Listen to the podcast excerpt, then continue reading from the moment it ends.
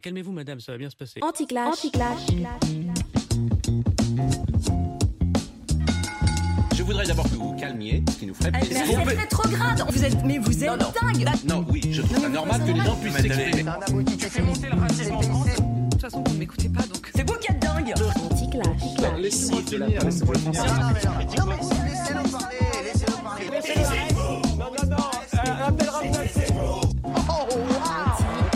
Clash. Bienvenue dans Anti-Clash, une émission qui va au fond des sujets polémiques sans tomber dans le clash. Une émission qui insuffle une culture du dialogue même lorsqu'on n'est vraiment pas d'accord. Je suis Raphaël Tisblatt. Je suis Olivier Fournoux. Nous allons animer cette émission à deux voix, Raphaël et moi. Nous sommes tous les deux des praticiens du dialogue et tous les deux sidérés par le manque de dialogue aujourd'hui sur les médias et dans la société. Soit les points de vue en désaccord ne se rencontrent pas, soit ils se rencontrent et vont au clash, ou encore, variante, alignent les monologues les uns à la suite des autres sans jamais entrer vraiment dans le dialogue. Avec nos invités, nous allons aborder des sujets qui divisent, mais nous allons nous efforcer de proposer un autre euh, modèle. Nous allons essayer de dépasser les controverses stériles, nous allons essayer de creuser les désaccords, de mieux les caractériser, et quand c'est possible, nous allons nous efforcer de dessiner éventuellement, sans obligation, des zones de convergence sur tel ou tel point. Aujourd'hui, nous allons parler de laïcité.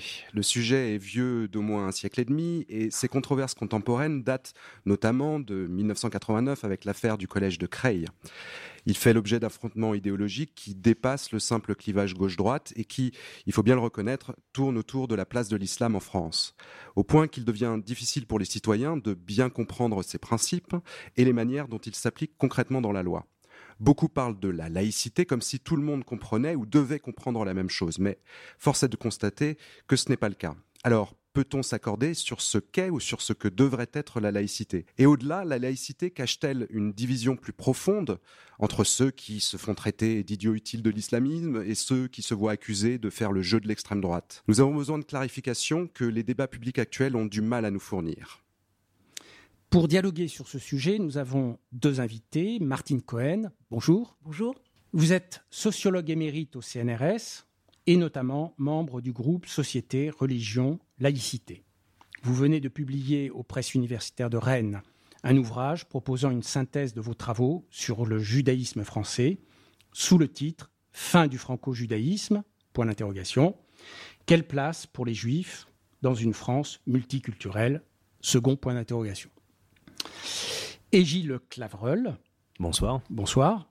Vous avez été délégué interministériel à la lutte contre le racisme et l'antisémitisme 2015-2017. Vous êtes délégué général du think tank L'Aurore et vous avez récemment publié aux éditions de l'Observatoire Dans le silence de l'État. Nous vous avons invité car vous avez tous les deux des positions différentes, voire divergentes, sur la laïcité. Vous avez tous les deux beaucoup discuté avec d'autres sur ce thème et des thèmes annexes comme la montée des racismes. Alors d'abord, peut-être en apéritif, une petite question. Qu'est-ce qui vous a poussé dans ce contexte de division sur le sujet de la laïcité à accepter notre invitation? Martine? Bah écoutez, moi, ce qui me pousse, c'est c'est l'idée du dialogue même, parce que je sais très bien qu'il n'y a pas qu'une définition de la laïcité. Il y a des parce qu'il y a une histoire longue de la laïcité et donc euh, des mémoires divergentes de la laïcité, des conceptions divergentes de la laïcité depuis une trentaine d'années ou une quarantaine d'années. Et donc euh, dans mes échanges avec des collègues ou euh, plus ou moins proches, je vois qu'il y a des débats difficiles, parfois des accusations mal intentionnées malheureusement, et donc je suis attiré par l'idée de dialogue, d'un dialogue de bonne foi, on va dire d'une manière générale. Voilà. Et, et- et à l'écoute des arguments de l'autre, des autres en général, voilà, euh, pour pouvoir répondre, euh, je suis d'accord, je ne suis pas d'accord, je prends en compte ces arguments ou pas. Merci. Gilles? Oh, je pourrais tout à fait rejoindre ce que, ce que vient de dire Martine Cohen. D'abord, j'ai trouvé votre invitation très sympathique et j'ai trouvé que le projet qui vous animait était euh, lui aussi sympathique et méritait qu'on le, qu'on le suive. Sur, ces, sur le thème de la laïcité, mais sur d'autres euh, aussi, euh, sur lesquels il est de plus en plus difficile aujourd'hui non, non pas de s'entendre, parce qu'on n'est pas obligé d'être toujours d'accord. Heureusement d'ailleurs, la démocratie, le débat, c'est précisément d'instruire le désaccord. Mais pour l'instruire, il faut savoir euh, de quoi on parle et partager un minimum d'éléments de contexte, de, des faits, d'histoire, qu'il puisse y avoir du, consensus non pas sur les idées qu'on défend, ça si ça arrive tant mieux, mais c'est pas une obligation, mais sur les termes même du, du débat, Euh, ce qui caractérise euh, en- en négatif notre période par rapport à celle, par exemple, des débats euh, qui ont amené à la loi de 1905 ou toute l'histoire de la Troisième République pour cette, euh, cette seule partie qui n'est pas toute l'histoire de la laïcité, loin de là, euh, c'est que les, débats étaient très très vifs et les oppositions étaient très, très structurées, très puissantes, on, le sait bien, mais euh, il y avait parmi tous les orateurs quelque chose comme une culture commune, en tout cas des références communes, notamment par rapport à l'histoire l'histoire longue, l'histoire de France.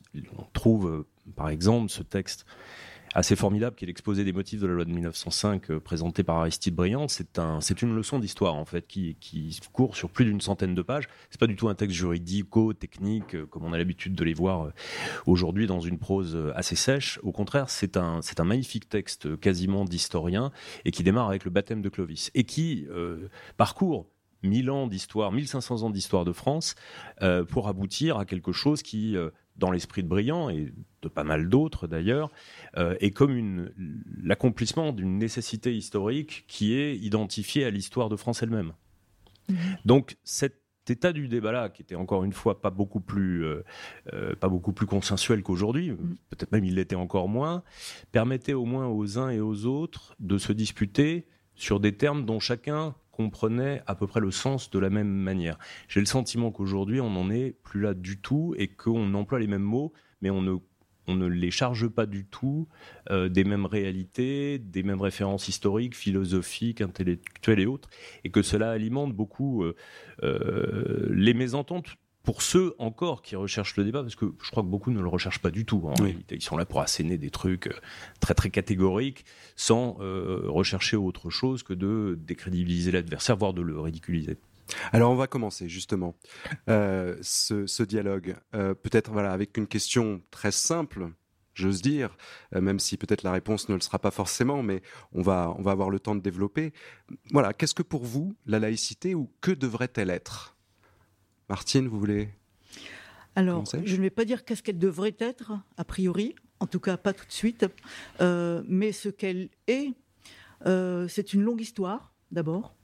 Euh, c'est une histoire depuis même qui remonte à avant 1905. hein. D'abord la Révolution, euh, la Déclaration des droits de l'homme et des citoyens qui pose la liberté de conscience et de croyance et de culte.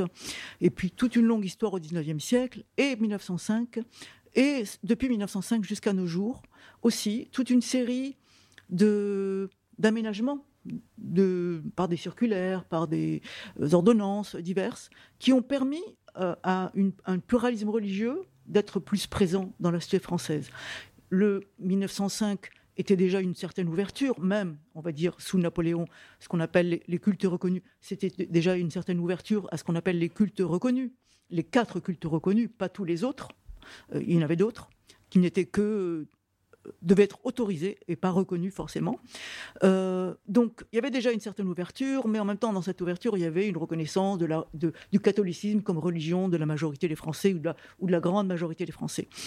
1905 c'était une ouverture plus grande puisqu'il n'y avait plus de culte reconnu.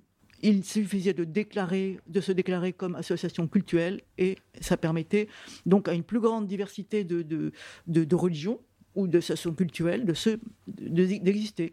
1907, euh, par exemple, hein, 1907, euh, l'Union libérale euh, du, judaïsme libéral s'est créée en France grâce à la séparation des églises et de l'État qui permettait de ne plus donner le monopole de la représentation du judaïsme au consistoire français. 1907. Mais 1907, comme premier aménagement de- de cette longue histoire de la laïcité, ça a été aussi l'autorisation à l'Église catholique qui refusait de créer des, associations cultuelles. Parce qu'une association cultuelle, ça doit être démocratique. Ça doit être des gens qui se réunissent et qui élisent librement, démocratiquement, leur propre président. Or, pour l'Église catholique, qui était pour la hiérarchie, avec l'évêque en tête dans chaque diocèse, il n'était pas question d'a- d'accepter la- l'association euh, cultuelle. Le mode, d'association culturelle. Donc elle a refusé cela. Malgré cela, l'État a accepté de, euh, laisser l'accès gratuit des bâtiments cultuels dont il avait eu la, la possession au groupe de fidèles catholiques.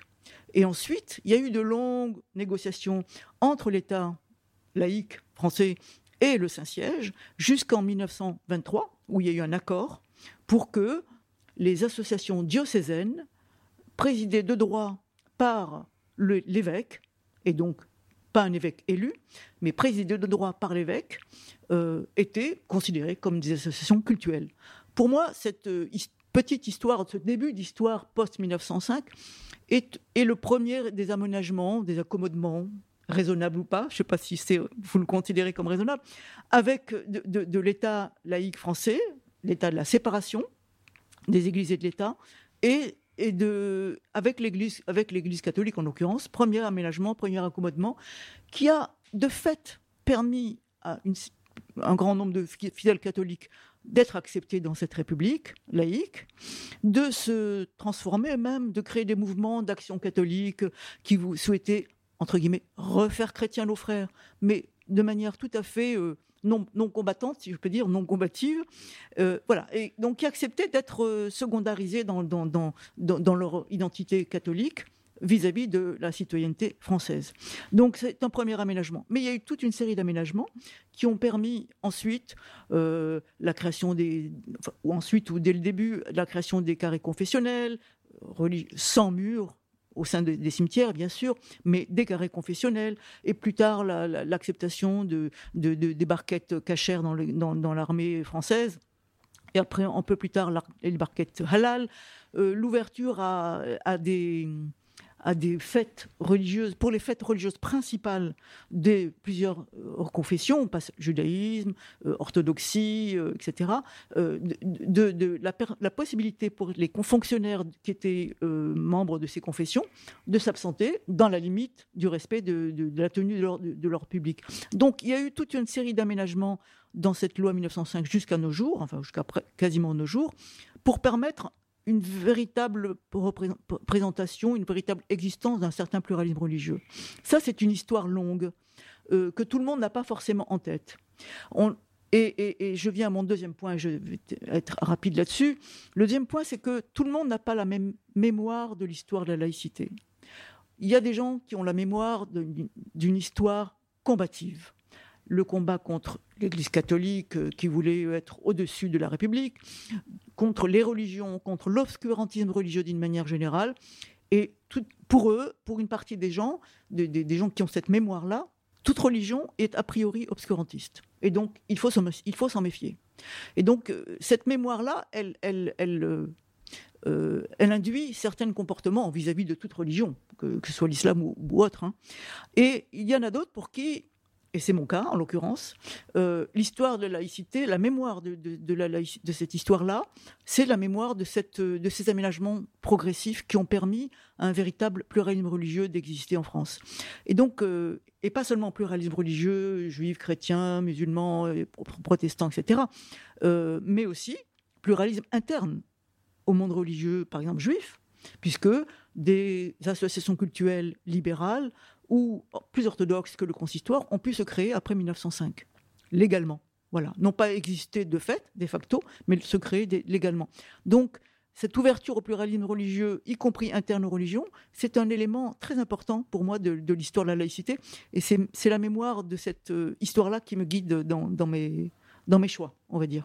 Donc, séparation des églises et de l'État avec tout un tas d'aménagements euh, qui définissent et qui approfondissent et qui spécifient un peu cette relation entre l'État et les institutions religieuses d'un d'un côté, et puis vous insistez donc sur cette question du pluralisme religieux euh, qui, que permet, euh, selon vous, cette laïcité.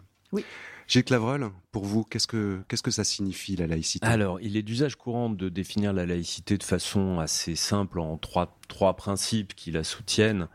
Euh, séparation, liberté, égalité. Séparation des églises et de l'État, liberté de conscience et d'exercice du culte, et enfin égalité des citoyens devant le, les services publics, ce qui a pour, pour corollaire euh, nécessaire la neutralité des agents publics. Bon, ça c'est une définition qui est tout à fait... euh, si j'ose dire, canonique et tout à Mm. fait exacte. Euh, néanmoins, euh, évidemment, elle est un peu statique parce que euh, c'est presque comme si ça avait toujours été là et ce sera toujours là. Alors qu'en réalité, l'histoire de la laïcité est en effet longue et complexe. Alors moi, j'aurais tendance à la faire démarrer encore bien avant euh, même la Révolution française. Et d'ailleurs, si, je, reprends les propos d'un Jules Ferry, par exemple, ou d'un Gambetta à la Chambre, il y a cette référence, exactement comme 20 ans plus tard, euh, Aristide Briand, cette référence constante euh, à la période de la fin du Moyen Âge, le moment où l'État mo- moderne, enfin qui allait devenir l'État moderne, s'est constitué. Et il s'est constitué dans un rapport dialectique avec avec, difficile à dire, l'Église, oui, mais encore laquelle? Est-ce que c'est l'Église de Rome? L'Église euh, nationale, c'est plutôt l'Église de Rome. Et euh, le moment qui est un peu considéré comme fondateur, alors évidemment, c'est c'est toujours arbitraire. Quand on prend une date historique comme ça, c'est ce- la querelle qui a opposé le roi Philippe le Bel euh, au pape Boniface VIII. Philippe le Bel, il arrive après une succession de rois euh, qui ont euh, consolidé, agrandi le royaume de France. Et il y a quelque chose qui émerge comme une, appelons ça une conscience de soi de l'État. C'est-à-dire l'État se, reconnaît un certain nombre de droits, de prérogatives autonomes, et forcément il trouve, et le royaume de France euh, se trouve de ce point de vue-là dans la même situation que l'État d'Angleterre, par exemple, se trouve évidemment en butée et en conflit avec, euh, avec l'Église catholique. Conflit par moment, c'est le cas euh, lors de cette, querelle très violente qui se solde par un épisode un peu croquignolet où le, le conseiller juridique de Philippe le Bel va à la résidence d'été du pape. Et alors là, il y a, les versions divergent, mais on sait que le pape est violenté et qu'il va mou- mourir quelques semaines plus tard. Donc ça se termine mal, puis ça se termine mal pour Rome d'une façon générale, parce que après on entre dans le siècle des antipapes, des élections contestées. Il y a un moment où il y a trois papes en même temps, ça fait quand même un peu désordre. Les papes se réfugient à Avignon parce qu'ils ne sont plus en sécurité à Rome. Le fameux Rome n'est plus dans Rome. Euh, en tout cas du point de vue de la papauté. Donc on a, on cette histoire-là qui est par moments très conflictuelle, et puis il y a aussi des moments d'alliance, il y a des moments de coopération, il y a des moments de négociation. Euh, Martin Cohen a cité le Concordat tout à l'heure, où de façon tout à fait pragmatique, euh, effectivement, euh, Bonaparte, qui va devenir Napoléon, va rechercher un régime qui lui paraît utile du point de vue du pouvoir d'État, de son pouvoir à lui, c'est-à-dire qui est un régime dans lequel, en effet, il va y avoir reconnaissance des cultes, une place éminente reconnue à la religion catholique, religion confessée par la majorité des Français. Mais ça, c'est déjà une formule qui plaît pas beaucoup à Rome, parce que elle perd son statut de religion d'État. Elle n'aura de cesse que le récupérer par la suite, mais elle le perd. Et en fait, à part une toute petite parenthèse lors de la Restauration, elle le perd définitivement à ce moment-là. Et en effet, un régime très particulier quand même, parce que on reconnaît la liberté de conscience. Au vrai, la liberté de conscience, elle était déjà reconnue, déjà en filigrane depuis les guerres de religion, euh, par, euh, par les premiers traités de paix jusqu'à jusqu'à l'édit de Nantes. Là aussi, on le sait, il y a eu des revirements, mais enfin, elle est rétablie en 1787 avec euh, un, régime qui est un régime de tolérance, notamment envers le culte protestant. Et euh, ben, Bonaparte, en fait, va consolider tout ça. Et en, en insérant les religions dans une surveillance assez étroite de la part du pouvoir politique. Et ça, c'est une constante, appelez-la laïque ou pas, mais c'est une quasi-constante du pouvoir d'État en France, que euh, de se reconnaître d'abord des prérogatives propres en dehors de- des religions, voire contre les religions.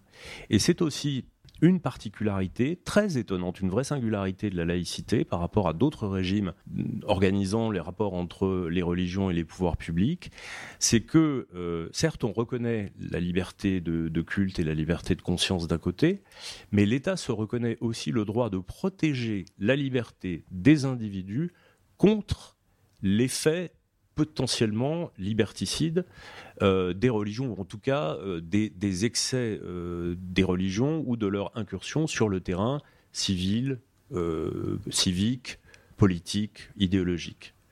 Et là, on est en plein dans cette période dont on ne peut pas ignorer qu'elle a été une période, en effet, d'affrontement entre des républicains. Alors, il y avait vraiment toutes les, toutes les sensibilités, toutes les nuances, et ceux qui ont porté la laïcité étaient plutôt des gens d'inspiration libérale, voire carrément spiritualiste. C'est le cas de, ô combien de, de Ferdinand Buisson, qui vient du protestantisme libéral. Ferdinand Buisson, Buisson c'est quasiment Monsieur Laïcité, en fait. C'est le directeur de l'instruction publique pendant toutes les années 80-90.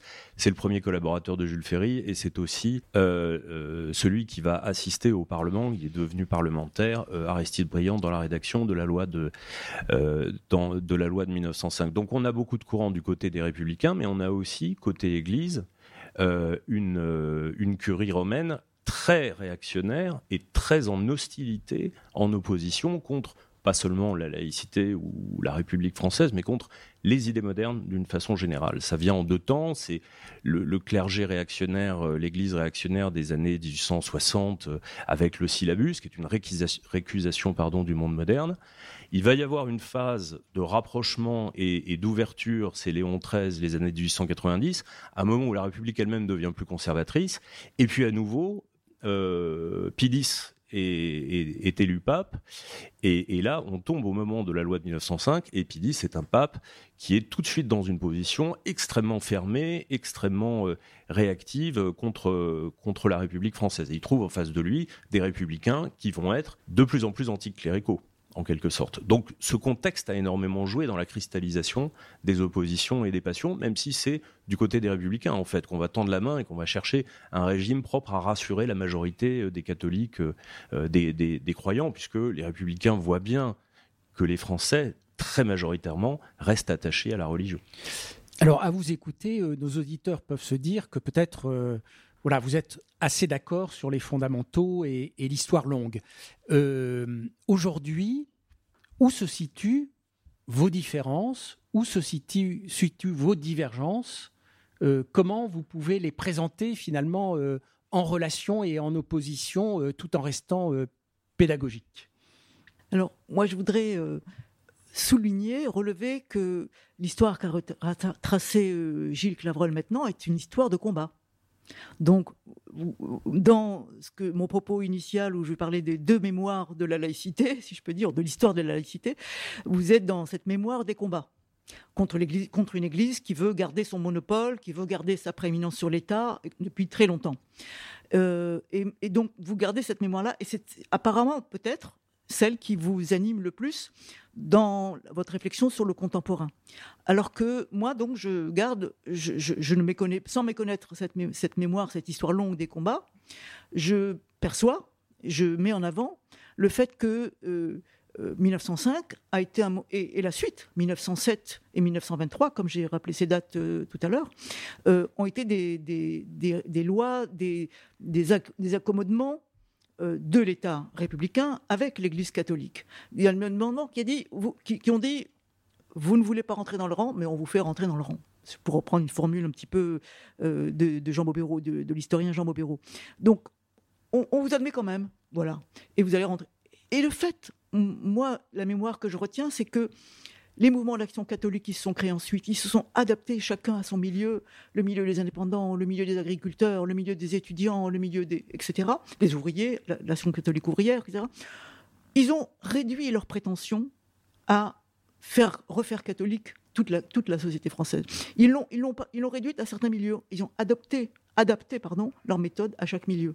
Donc moi je retiens cette histoire là et euh, aussi et peut-être de manière prévalente euh, sur l'histoire des combats. Et je retiens que ce catholicisme-là, c'est énormément, a, beaucoup évolué jusqu'à adopter la laïcité, adopter clairement, officiellement la laïcité, adopter, la reconnaître euh, en 1946 avec cette lettre des évêques, euh, je ne sais plus si c'était au Conseil de, français, de, Premier ministre ou quoi, pour dire nous reconnaissons la laïcité. Et d'une part, et ce catholicisme s'est énormément sécularisé aussi, au point que si on vient aujourd'hui, il y a des femmes qui réclament de, pouvoir devenir prêtres, de pouvoir euh, euh, mener des, femmes fidèles, engagées dans l'Église catholique, hein, euh, croyantes, de, pouvoir devenir cardinal, si ce n'est si prêtre. Bon, donc il y a une sécularisation interne de ce catholicisme-là, Donc, qui devient finalement, qui, épouse les évolutions de la société française dans son ensemble. Sans oublier que la loi 1905 a été votée quand même par une majorité de députés qui étaient tous catholiques, presque tous catholiques, quasiment tous catholiques, ou protestants quelques-uns. Bon, voilà, majorité d'entre eux ont voté cette loi 1905.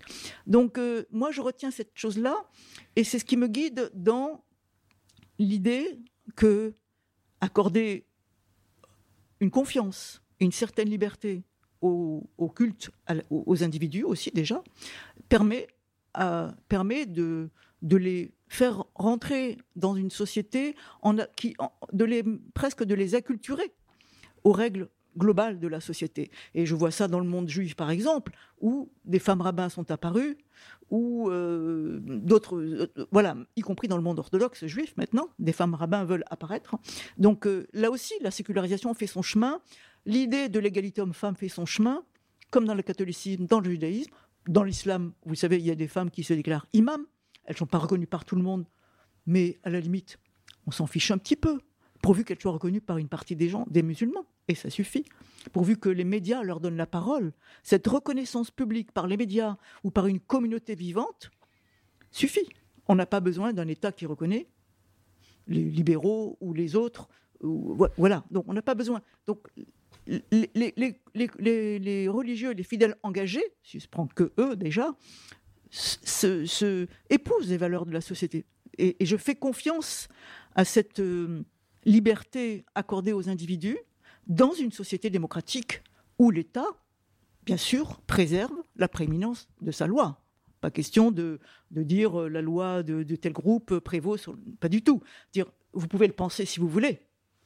Ma loi juive, ma loi musulmane, ma loi chrétienne plus que Dieu. euh, Les, les lois de Dieu valent plus que la loi de l'État. Vous pouvez le penser. Dans notre laïcité, c'est permis de le penser. Mais attention, que, qu'allez-vous faire de, cette opinion? Si vous passez à l'acte en disant euh, je vais euh, tuer telle ou telle personne parce que la loi de Dieu m'en- me- intime l'ordre Non, là, ça bien sûr contre, contre l'État. La loi civile de l'État prévaut dans les faits, dans les actes, sur la loi euh, religieuse, évidemment.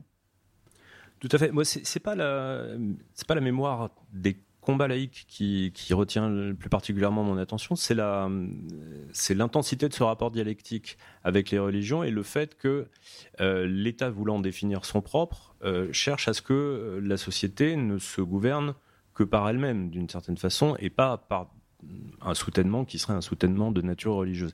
Et à chaque fois qu'un particulier religieux se, fait jour, quel qu'il soit d'ailleurs, euh, le pouvoir d'État tique. Et ça, on l'a vu à de nombreuses époques. Euh, alors, c'est pas un jugement de valeur. Hein. Je dis pas que c'est bien ni que c'est pas bien, mais c'est vraiment très caractéristique d'une attitude française. D'autres pays, ça c'est ce que raconte euh, très bien Edgar Quinet dans son dans son histoire de la Révolution, au moment où les propositions nouvelles religieuses religieuses nouvelles pardon, sont arrivées, c'est-à-dire à partir de la réforme, d'autres pays ont choisi d'autres voies. Le- L'Angleterre a choisi de faire sa religion avec à la tête le chef politique, parfaite fusion du, du religieux et du politique. Les, comme on le sait, les princes protestants, euh, les, les- les princes allemands, pardon, ont choisi le protestantisme pour partie par réaction contre euh, l'impérialisme catholique de, de Charles Quint. Bon, la France a choisi euh, une voie, une voie intermédiaire et toujours, en effet, assez pragmatique finalement, assez, assez, assez incertaine, et ce dès euh, l'irruption des guerres de religion, c'est-à-dire avec euh, la recherche d'un État qui serait souverain, c'est-à-dire qu'il aurait la faculté de, s'élever au-dessus euh, de la division des partis. Et ce qu'il a craint, et si je fais référence à cet épisode, c'est peut-être pour faire un saut dans le temps et nous amener à la période contemporaine, et ce que le- les guerres de religion ont, très douloureusement et très violemment mis en exergue, c'est la violence des passions religieuses comme euh, un possible ferment de dissolution de la société. Euh, et pour cause, puisque euh, c'est le, le fanatisme euh, du Parti catholique, de la Ligue, euh, qui euh, non seulement a, a entraîné la constitution de bastions où quasiment le pouvoir royal n'arrivait plus à s'exercer, Paris notamment, qui était littéralement tenu par la Ligue, et puis c'est au sein de cette Ligue avec des prêches euh, vraiment fanatiques qui se tenaient dans les, églises le dimanche, avec des réunions secrètes, avec une certaine doctrine qui euh, légitimait la violence. Lorsque euh, le roi manquait à ses devoirs sacrés, qui étaient de défendre la vraie religion, eh bien, c'est dans ce milieu-là de la Ligue catholique qu'est née l'idée de légitimer le régicide. C'est-à-dire, si le, roi ne défend plus la loi naturelle, qui est la loi de Dieu, alors il est légitime de le tuer. Et c'est bien ce qui s'est passé, puisque consécutivement, on a eu deux régicides perpétrés par les fanatiques catholiques, Henri III, Henri IV. Tout ça a considérablement marqué la mémoire nationale et amené en quelque sorte, les souverains, pas tous, ça c'est encore une fois, il y a eu des périodes historiques très diverses, mais à considérer que, euh, à partir du moment où il y avait l'affirmation d'un particularisme religieux, il fallait être prudent, il fallait se méfier. Et vous voyez par exemple que sous Louis XIII et Louis XIV, vous avez un, cardinal, en plus ça manque pas de sel, euh, Richelieu, qui euh, construit une diplomatie totalement étrangère, totalement indifférente à l'idée de s'allier avec euh, son camp religieux entre guillemets, hein, puisqu'il, on, alors on poursuit les alliances avec euh, l'Empire ottoman, au grand scandale de l'Europe catholique, on fait alliance avec les princes protestants contre euh, le Saint-Empire romain germanique. Donc on, a une, matrice politique française qui est très singulière de ce point de vue-là, c'est-à-dire les religions, on, les, on, on s'en, distingue à tout le moins, on bâtit une légitimité propre, autonome, qui est celle de, l'intérêt public. Et puis, euh, quand il y a des particularismes, on les surveille, voire on les combat. Et à telle enseigne que sous Louis XIV, évidemment, ce qu'on retient, et c'est normal, c'est la révocation de, de l'édit Nantes et c'est les persécutions des protestants. Mais on a aussi persécution des jansénistes, on a aussi l'expulsion des jésuites, comme un petit percombe euh, royal et monarchique, mais on a donc, euh, je ne vais pas détailler toutes les autres, euh, les, mouvements qui ont suscité aussi réprobation, etc. Alors tantôt avec l'appui de Rome, tantôt contre Rome d'ailleurs, c'est ça qui aujourd'hui est difficile à comprendre parce que c'est il y a très longtemps et on n'a plus la mémoire collective de ces, de ces grandes batailles, de ces grandes joutes-là, contre Port-Royal, etc. Pour en venir à l'époque moderne, bah, il y a quelque chose comme une résurgence de cette idée que, attention, quand il y a un particularisme religieux, on ne sait pas exactement ce que ça peut donner en termes de euh, cohésion, d'unité nationale, sachant que la France, comme le disait euh, Fernand Braudel, f- formule que j'adore et que je répète souvent, la France, ce sont des France cousues ensemble. La France se nomme diversité. Elle est, euh, et c'est bien parce qu'elle se nomme diversité qu'elle recherche l'unité et qu'elle a parfois cette crainte. Alors peut-être parfois irrationnelle et infondée, cette peur de la division. Merci d'avoir euh, amené tous ces éclairages historiques parce que c'est vrai qu'il il nous, il nous éclaire aussi.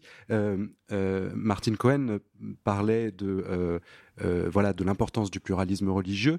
Euh, Gilles Clavreul, vous parliez aussi, euh, vous, vous insistiez aussi sur cette question de la, de, la, de la protection du rôle de la laïcité pour protéger les citoyens effectivement de l'influence qui peut être euh, néfaste, euh, abusive de, des religions.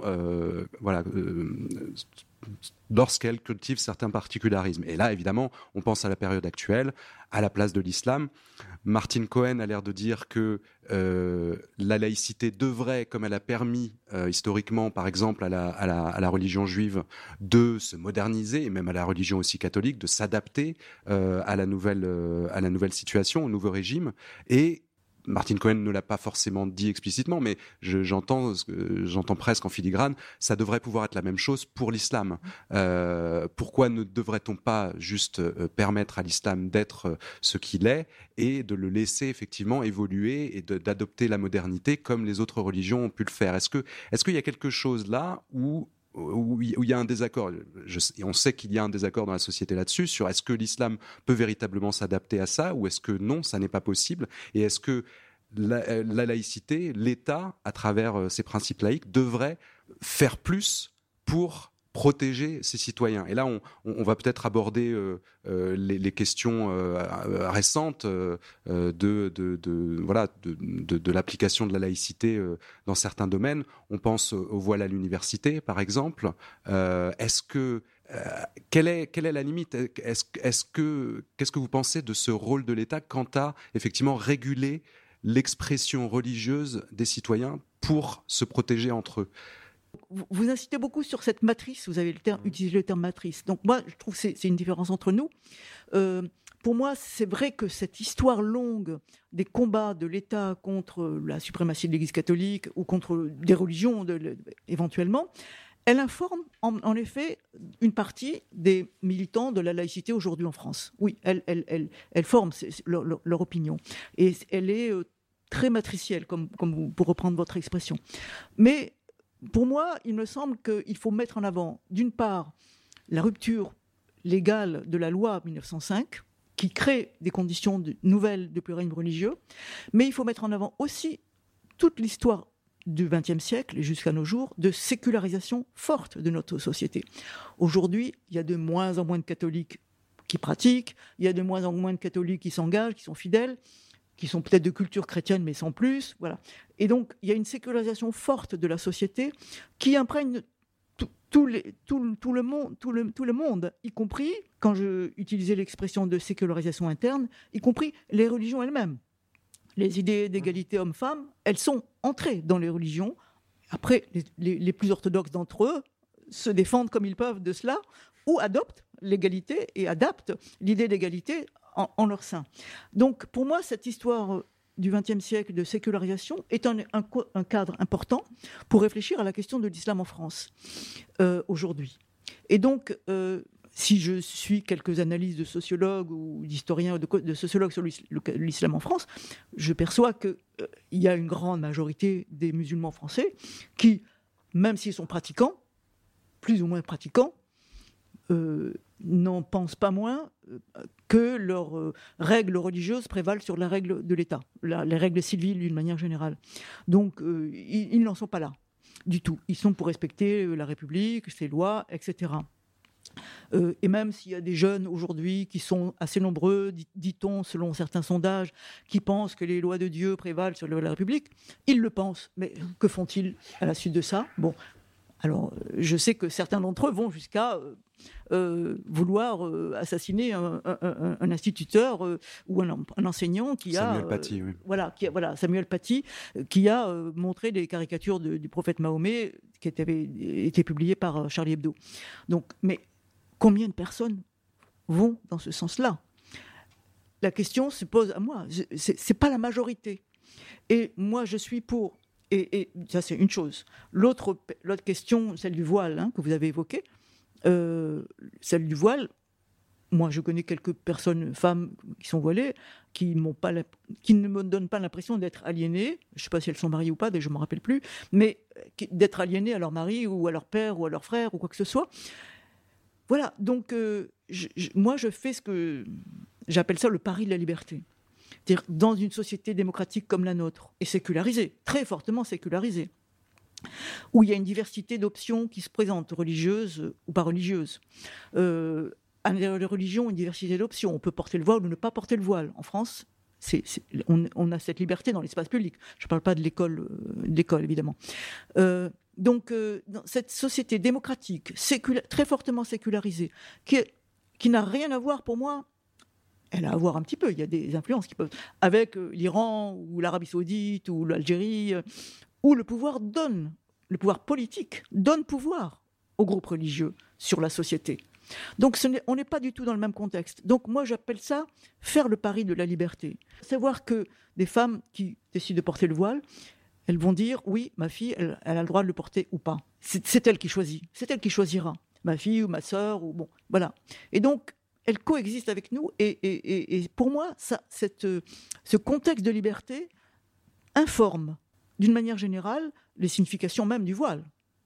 Les débats qui ont eu lieu autour du voile depuis 1989, elles ont changé les significations, elles ont multiplié les significations du voile. C'est moi qui le porte, je suis libre de, c'est ma relation personnelle avec Dieu, etc. Donc pour moi, ces débats ont été utiles dans la société française pour diversifier. ces- ces- C'est pas le cas en Iran, c'est évident. C'est pas le cas en Algérie, c'est évident. Mais dans notre société, si on peut dire, grâce à notre laïcité et à l'ouverture de cette laïcité, les, les significations du voile ont été pluralisées. Donc, je fais le pari de la liberté. Ça ne veut pas dire que je dis que cette femme est libre complètement, forcément, je ne sais pas. Mais je fais le pari qu'elle voit la liberté dans notre société, et donc elle en prend de la graine, si je peux dire. Alors, Gilles, sur cette question du voile, est-ce que vous pouvez euh, répondre à Martine? Qui fait le co- qui fait le pari de, de la liberté, effectivement, qui, qui insiste sur cette notion de confiance. Est-ce qu'on peut faire confiance, en fait, pour vous?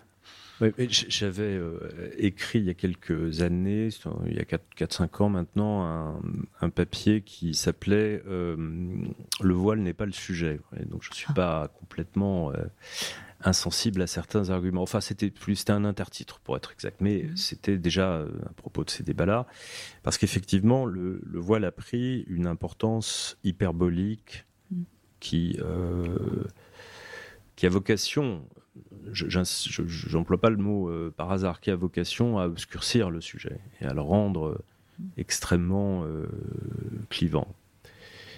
Je dis ça parce que le voile en tant que tel, ce que je veux dire par là, le voile n'est pas en tant que tel le sujet. Ce sont les usages symboliques du voile, ce sont les usages idéologiques du voile qui sont un sujet, qui peuvent être un sujet. Alors c'est sûr qu'on n'a pas que des usages idéologiques du voile, mais ceux qui sont pour moi, à mon avis, un sujet, c'est de cela que c'est de cela que je parle et dont, dont à mon avis il faut parler.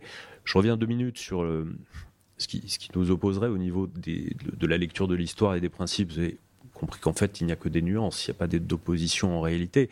C'est-à-dire c'est qu'est-ce qu'on qu'est-ce qu'on valorise en premier, qu'est-ce qu'on place en premier? Je me souviens, on m'avait posé la question euh, euh, dans quel ordre présentez-vous les principes euh, de la laïcité? J'avais répondu bah, dans l'ordre chronologique. Donc je dis la séparation en premier et la laïcité en deuxième et la liberté en deuxième. Il dit mais Mm. pourtant euh, l'article premier de la loi parle bien de la liberté. Je dis oui, mais le titre lui il parle de séparation. Et ce qui est la nouveauté, la grande innovation de 1905, c'est la séparation. Le- L'audace des républicains, parce que euh, ce qu'on a là aussi un petit peu oublié, c'est que ils ont voulu la séparation en 1905 quasiment pour les mêmes raisons qu'ils leur faisaient refuser dans les années 1880, parce qu'ils redoutaient la puissance de l'Église et ils redoutaient de, de- de- de- de la libérer, que cette, cette puissance puisse se retourner contre, contre eux. Donc le, principe de confiance, c'est tout à fait, moi je, là je rejoins complètement, euh, ce qui préside à, à l'esprit de 1905, là-dessus il n'y a pas de doute. Des nuances donc sur ce qu'on, quand même, la façon dont on caractérise certains, certains traits de cette loi de 1905, de cette séparation, notamment le fait, j'y reviens, qu'il y a des formules qui encadrent assez fortement la liberté. Il y a quand même tout un titre 5 qui fait un tiers de la loi qui s'appelle police des cultes. Euh, et où il est dit, par exemple, le culte est public et il s'effectue sous, il s'accomplit sous la surveillance des pouvoirs publics. C'est pas, c'est de la confiance euh, raisonnée, on va dire. hein. C'est de la confiance limitée. Et puis il y a des articles, je disais aussi, qui prévoient des peines de prison euh, si on euh, tient des réunions politiques dans des lieux de culte, si un ministre du culte appelle à désobéir aux lois, etc. Donc c'est une liberté encadrée, mais c'est une liberté bien évidemment. Évidemment, là où je pense les, les, les, les divergences aujourd'hui sont plus importantes, c'est autour de ce que mon, défunt ami Laurent Bouvet a appelé la nouvelle question laïque, c'est-à-dire la reformulation nécessaire, inévitable, des principes de la laïcité euh, face à une situation sociale toute nouvelle, inédite, qui est l'affirmation, l'émergence, l'apparition d'une religion qui n'est pas une religion historique de la métropole. Je m'empresse de le dire. Et c'est une partie du sujet. C'est que, bien évidemment, cette religion qui est l'islam, si elle n'était pas présente historiquement en métropole, enfin, si euh, Narbonne, Perpignan, 8e, 9e siècle, mais là, pour le coup, j'irais peut-être pas si loin euh, dans, l'exploration de l'histoire longue. Et en tout cas, l'islam historique euh, du Moyen-Âge n'avait pas laissé les traces qu'il a laissées, par exemple, en Espagne ou même d'ailleurs en Hongrie, par exemple. Donc, une religion nouvelle qui nous vient essentiellement d'une immigration postcoloniale, et ça n'est pas tout à fait sans, sans importance, euh, pour euh, employer vraiment une douce, euh, un doux euphémisme. C'est évidemment central dans, la, dans, les, dans, les, dans les, les questionnements, dans les polémiques, dans, les, Dans, le rapport que l'islam a avec le- la Une, religion qui, dans un premier temps, n'est pas visible. Alors, est-ce par invisibilisation euh, due à des politiques d'État? Est-ce parce que la pratique euh, des, travailleurs immigrés dans un premier temps, qui étaient des hommes seuls, hein, au moins dans une première phase, était une pratique extrêmement et volontairement discrète euh, pour, mille et une raisons, notamment par crainte du, ra- du racisme, etc. Tout ça, est, possible. Laissons là, à partir de la fin des années 80, l'islam apparaît.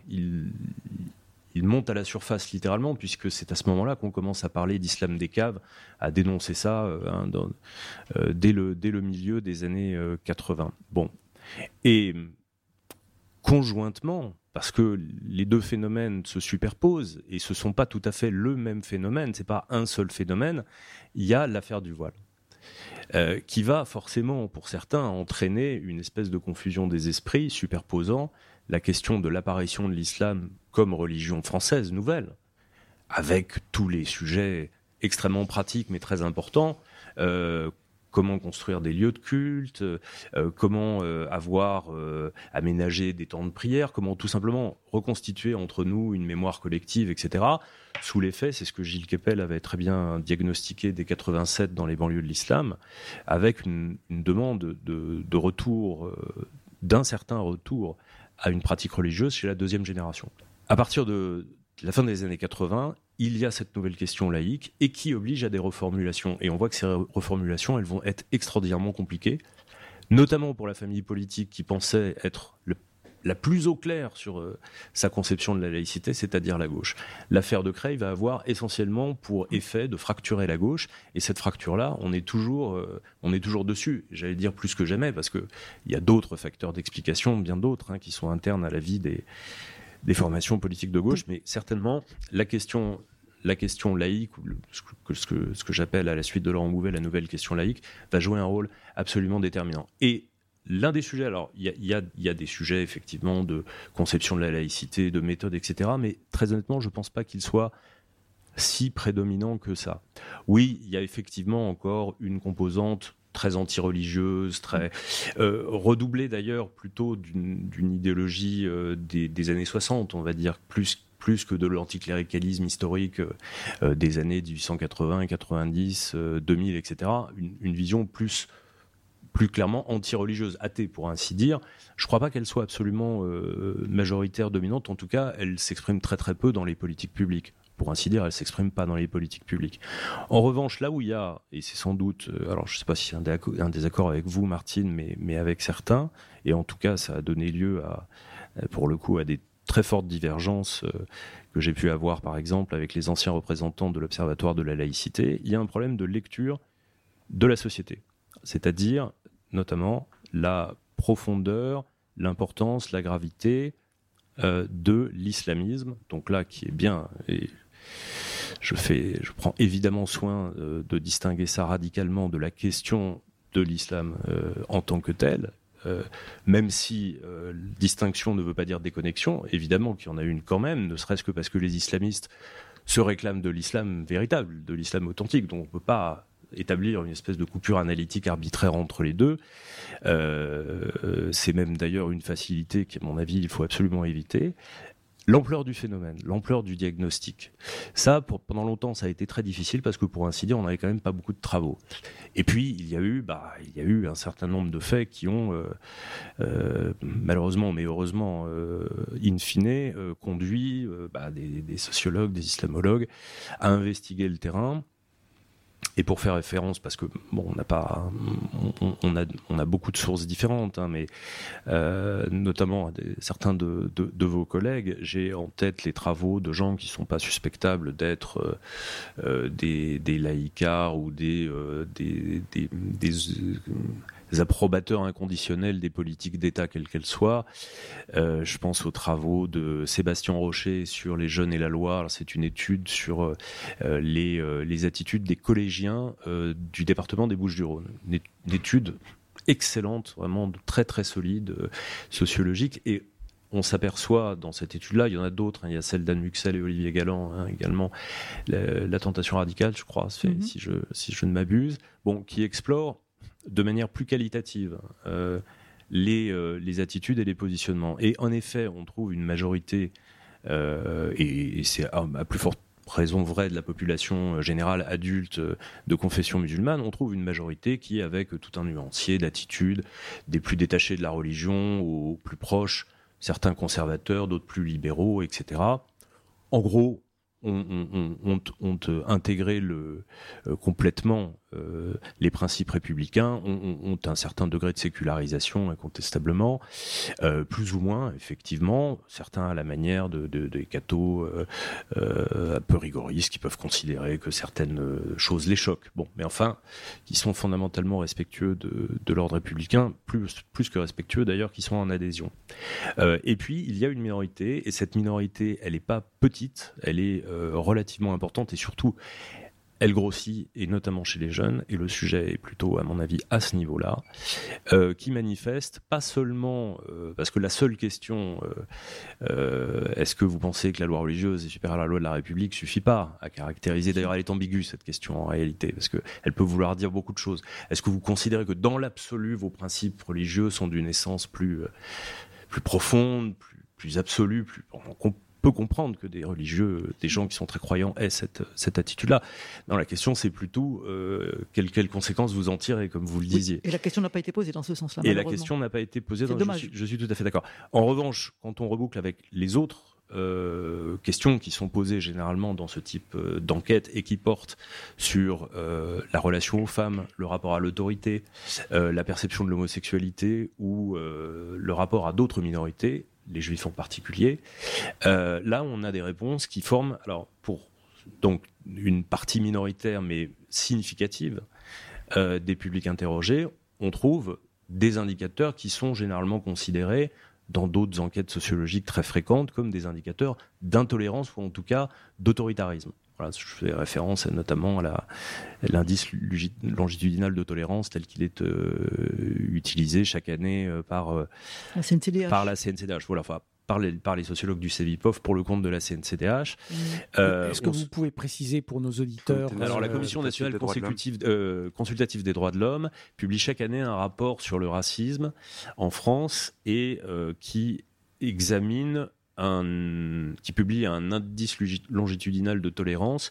C'est en gros un indicateur synthétique avec toute une batterie de questions sur la peine de mort, vos rapports aux étrangers, est-ce que vous faites confiance en général à vos voisins ou pas Bon, et à partir de ces, euh, je ne sais plus combien il y en a, mais enfin, un très grand nombre de questions, vous avez un indicateur synthétique de tolérance qui euh, répond, je parle sous votre contrôle hein, évidemment, mais je crois que c'est à peu près ça, oui, euh, bon. qui, qui, qui définit si vous êtes plutôt, plutôt libéral et ouvert ou plutôt autoritaire et fermé. On va le dire assez. Et sans grande surprise, les, personnalités autoritaires, on les trouve plutôt à la droite, de la droite, voire à l'extrême droite. Bon. Eh bien, typiquement, on retrouve ce type d'attitude fermée euh, aujourd'hui dans une partie non négligeable de la jeunesse musulmane, avec des postures qui manifestent une certaine rigidité et une grande hostilité euh, à certains principes républicains. Et notamment, alors, s'agissant de la laïcité, une conviction très largement partagée chez les jeunes de confession musulmane que la laïcité est discriminatoire. Mm. Voilà. Euh, alors, les jeunes en général, les collégiens, les lycéens, n'ont pas la même perception de la laïcité que les adultes. Il y a un effet d'âge certainement. On n'aime pas trop les règles et les contraintes quand on est jeune, et puis avec l'âge, ça évolue un peu. Mais il y a certainement aussi un effet de génération. Sans doute cette génération-là a des valeurs, des valeurs et une perception des choses qui est différente. Et on voit par exemple que les jeunes, ce qui leur importe le plus dans l'idée qu'ils se font de la laïcité, c'est pas comme les aînés de tenir à distance les religions, ça c'est le critère qui vient en 1 chez les adultes, c'est euh, d'équilibrer euh, les attitudes envers les religions, c'est d'assurer l'égalité entre les religions. Donc c'est pas du tout le même rapport. Mais s'agissant de la, le, le, vrai lièvre est là, s'agissant de la discrimination, il y a un ressenti très fort, très majoritaire chez les jeunes de confession musulmane que la laïcité, je dis bien la laïcité, est discriminatoire. Là, c'est euh, effectivement un gros problème. Martine, j'ai vu que vous aviez pris euh, plein de notes au moment de la prise de parole de, de, Gilles. Je suppose que vous avez envie de réagir sur certains points particuliers. Je vous cède la parole. D'accord. Alors, euh, brièvement, avant juste de revenir euh, euh, à la période tout à fait contemporaine et l'actualité de nos débats, de nos euh, contradictions éventuelles, je voudrais juste dire que sur la loi 1905, vous avez évoqué la, question de la police des cultes. Je suis d'accord. On ne doit pas parler de politique à l'intérieur des, des, lieux de culte. Mais moi, je voudrais évoquer l'article 4, que vous connaissez aussi sûrement, où l'État autorise toutes les associations cultuelles à s'organiser selon les principes de leurs propres règles. Donc, à l'époque, l'Église catholique, et jusqu'à nos jours d'ailleurs, ne veut pas ordonner de, de prêtres femmes. Et ça choque personne à l'époque. Maintenant, ça peut choquer plus de personnes. Mais euh, donc, on accepte ça. L'Église catholique s'organise selon ses règles, le, le judaïsme selon ses règles, etc. etc. Donc, c'est une grande liberté d'organisation interne très importante. Et sans dire euh, l'Église catholique est, est, euh, inégalitaire vis-à-vis des femmes, puisque à l'époque, euh, les femmes n'ont même pas le droit de vote en France. Elles n'auront le droit de vote qu'en 1944. Bon. De- à cause des laïcs euh, qui, qui ont peur que les, fo- que les femmes votent mal parce qu'elles seraient influencées par, euh, par le- les, les clercs. Voilà. Des radicaux du Sénat qui étaient beaucoup moins à gauche que ceux de. Voilà. de Alors donc ça c'est c'est un point de, de, de, rétablissement, enfin de, de, de rappel historique qui me semble important. Cette liberté occulte de s'organiser selon leurs propres règles. Voilà. Maintenant pour venir autant à l'époque d'aujourd'hui, euh, très contemporaine, euh, je crois que ce qui nous sépare, c'est d'une part l'appréciation de l'ampleur de des menaces islamistes, je ne parle pas de l'islam, mais des menaces d'un islamisme. Euh, je crois que ça nous sépare euh, largement. Je pense que euh, y a éventuellement des stratégies de groupes, d'associations, d'individus ou d'associations. Il peut y avoir ça. Mais pour moi, l'ampleur n'est pas à ce point-là importante et grave qu'elle nécessiterait, et là, deuxième point peut-être de, distinction entre nous, qu'elle nécessitera une, une- une- loi d'interdiction de l'État, par exemple. Voilà. Et par contre, et, d'une part, parce que euh, euh, il me semble que certaines choses qui sont, par exemple, vous parliez des, des indicateurs d'intolérance, sur les rapports hommes-femmes, sur, les, sur le rapport à d'autres religions. euh, bon, certains pourcentages laissent penser qu'il y a de l'intolérance dans les milieux musulmans ou dans les milieux islamistes. Ok, il y a. Mais je pense que ces, choses-là ne relèvent pas d'un- d'une loi de l'État, d'une loi d'interdiction, d'une loi de régulation de, l'État, mais elles relèvent des débats de la société. Et de même que l'État n'a pas imposé en 1905 à l'Église catholique ou au judaïsme d'ordonner des rabbins ou d'ordonner des femmes des femmes rabbins ou des femmes euh, prêtres, de même aujourd'hui, l'État n'a pas à se mêler, si on peut dire, de définir qu'est-ce que c'est un islam des Lumières. Qu'est-ce que serait un islam des Lumières? C'est pas à l'État de le faire comme tel. Je très légaliste là, bien que je, fais confiance aussi et j'en appelle beaucoup aux débats de société, aux débats de société qui sont importants, à mon sens, pour euh, faire évoluer les choses. Et, et de fait, ça existe, parce qu'il y a des femmes qui se déclarent imams aujourd'hui. Et elles sont peut-être menacées. Et là, l'État doit les protéger, comme, elle- comme il protège des lieux de culte musulmans ou des lieux de culte juifs, ou parfois des églises catholiques. Et deuxièmement, euh, je pense que quand l'État se mêle trop d'interdire ça et d'interdire ça, et il ne fait que provoquer et rentrer dans une surenchère qui est néfaste pour, euh, pour l'évolution de la société d'une manière générale. J'ai l'impression que si je prends l'exemple des signes religieux à l'école, voilà, il interdit le voile, ok. À, l'époque, en 2003 en 2004, l'État, Chirac en l'occurrence, aurait pas seulement suivi la commission Stasi sur l'interdiction des signes religieux ostentatoires, mais aussi demandé que, selon, la proposition de Patrick Veil, pas que de lui je crois, mais enfin que de, lui en particulier, que deux jours de, soient fériés en plus, deux jours supplémentaires soient fériés pour tous les élèves, un jour qui correspondait à, à la fête de Kippour et un jour à l'Aïd el-Kbir, euh, pour tous les élèves, c'est-à-dire qu'on n'aurait pas distingué qui sont les élèves juifs, qui sont les élèves musulmans. Donc pas d'assi- pas d'assignation identitaire.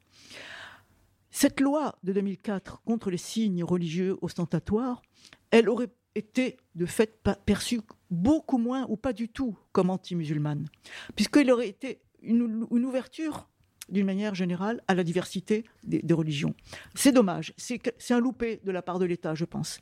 Ça, c'est une chose. Mais en plus, si on pense aujourd'hui, si on parle d'aujourd'hui, avec euh, pas de voile, donc il y a des jeunes filles qui portent des jupes longues, qui portent des, des bandanas, qui portent etc. Alors l'État va se mêler de, de dire oh ben ça c'est à destination religieuse. Mais il court après quoi l'État là? Il y a des jeunes qui sont dans la provocation, qui sont pas forcément des islamistes, mais qui sont tu m'interdis ça, je prends ça comme autre signe de mon identité musulmane, même s'il n'est pas très pratiquant par ailleurs hein, d'ailleurs. Donc on est dans la provocation. Et si l'État s'engage dans cette surenchère avec les jeunes, il est perdant. Ouais, mais ça Et va nous, aussi, et nous aussi dans la société.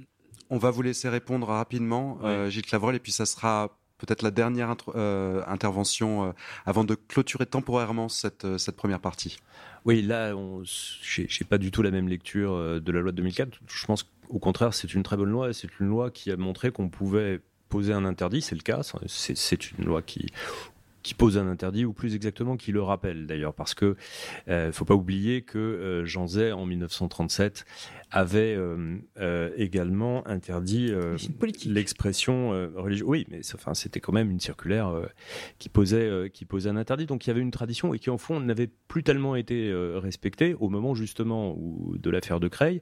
Le pouvoir s'est trouvé très embarrassé de cette question-là. Il s'en est littéralement défaussé sur le Conseil d'État, qui lui-même a pris une certaine option qu'il aurait pu ne pas prendre. Justement, il aurait pu euh, faire, euh, faire référence à, euh, à la circulaire Jean Zay. Il s'en est suivi 15 ans d'atermoiement, 15 ans de jurisprudence locale contradictoire, des tentatives de règlement euh, partiel avec la circulaire Bayrou de 94, peu importe. Bon, c'est des points d'histoire qui n'ont plus tellement d'intérêt aujourd'hui, mais en tout cas, une, une multiplication des contestations et avec des, avec des parents d'élèves et des élèves qui comprenaient pas, parce que dans certains collèges de la même ville, pour exactement le même cas de figure, dans un, cas c'était interdit, dans l'autre cas c'était admis. Donc c'était le fait de renvoyer la responsabilité au, chef d'établissement, c'est bien gentil, mais en réalité c'est là qu'on était dans un certain arbitraire. En réalité, avec la loi, on a clarifié les choses et on les a en réalité apaisés parce que les contentieux ont littéralement disparu dans la suite des opérations et aucun des, euh,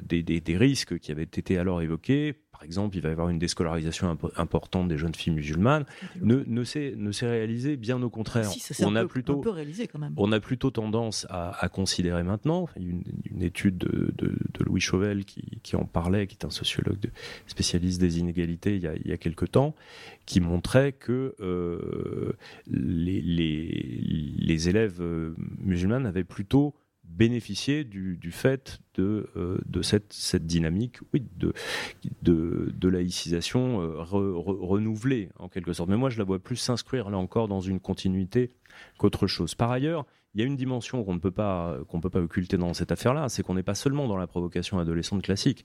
On est euh, dans une offensive idéologique avec des donneurs d'ordre des donneurs d'ordre qui sont euh, des, prédicateurs, qui sont des associations euh, et qui sont euh, également derrière des, puissances étrangères, puissances étatiques ou non étatiques, mais, mais, mais des puissances étrangères. Donc on a des acteurs idéologiques. Alors Quant à savoir quelles conséquences ça a, bah, euh, si c'est effectivement de l'ordre de la, de la perturbation, euh, normalement l'État doit être assez solide euh, pour y faire face. Quand on a des choses beaucoup plus graves et que l'on on voit que des acteurs idéologiques qu'on connaît depuis des années, hein, pour certains d'entre eux, euh, sont à l'origine de ce qui a abouti à l'assassinat de Samuel Paty et qu'il s'agissait là hein, d'acteurs de l'islam identitaire hein, qui manifestaient alors pour des causes diverses d'ailleurs, Palestine, etc. Bon, pas seulement pour la religion, mais le fait est que ce sont ces acteurs-là qu'on a retrouvés. Quand on voit que le, mouvement là, ces derniers mois, des abayas et des camis, euh, fait l'objet d'une mobilisation sur les réseaux sociaux avec des argumentaires qui sont quasiment fournis clé en main par des idéologues. Quand vous avez des jeunes filles de 14 ans qui vous expliquent que ce n'est pas euh, un phénomène, euh, ce n'est pas une tenue cultuelle, mais une tenue culturelle, je trouve ça vachement élaboré comme réflexion pour une, pour une gamine de 14 ans. Donc elle l'a pas totalement inventé euh, ni trouvé elle-même. Donc bien évidemment, il y a une offensive idéologique. Alors, y répondre, c'est, certainement pas simple.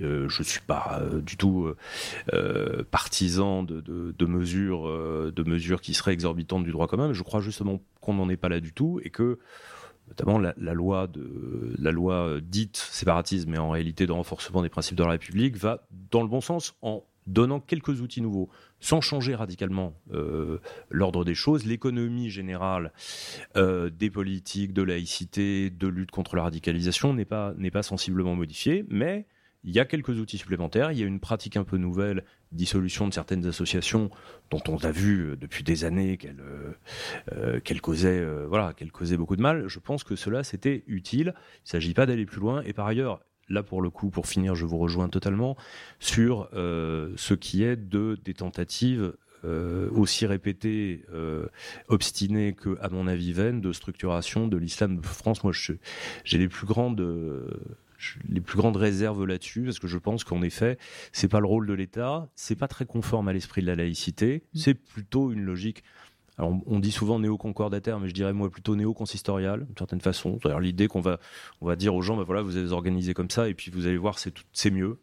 Je crois pas que ça marche comme ça, surtout pas avec une, ré- une religion fondamentalement décentralisée comme, comme l'est l'islam. Je sais pas si le terme est approprié, mais on voit, on voit quelle est l'idée derrière. Et euh, je, je- ça, je pense que ça n'est pas une piste. En revanche, j'ai confiance aussi euh, sur le long terme, sur la, capaci- la capacité et la volonté des musulmans à se saisir eux-mêmes de, de cette question. Tout, tout le sujet, c'est de savoir combien de temps ça va prendre. Euh, voilà. Et si l'État peut jouer un rôle utile, bah, il y a, vous avez raison, la société doit se saisir de ça. Pas seulement les musulmans d'ailleurs, ça concerne tout Bien le monde. Si l'État peut jouer un rôle utile, c'est en, en- en se montrant inflexible avec ceux des idéologues de l'islam politique identitaire, etc., euh, qui n'aident pas les musulmans en réalité et qui ne font rien non plus pour aider à la paix civile. Merci euh, Gilles Clavreul et merci euh, Martine Cohen. On, on a, on a pu aborder euh, déjà énormément de choses. Euh, Vous avez passé beaucoup de temps à, à, à- à refaire un, un recadrage euh, historique qui était très utile. C'est vrai qu'on on a, peu l'occasion de, retracer euh, aussi loin euh, les, origines de, la laïcité et, d'essayer de voir comment ça peut nous éclairer sur nos grands enjeux contemporains.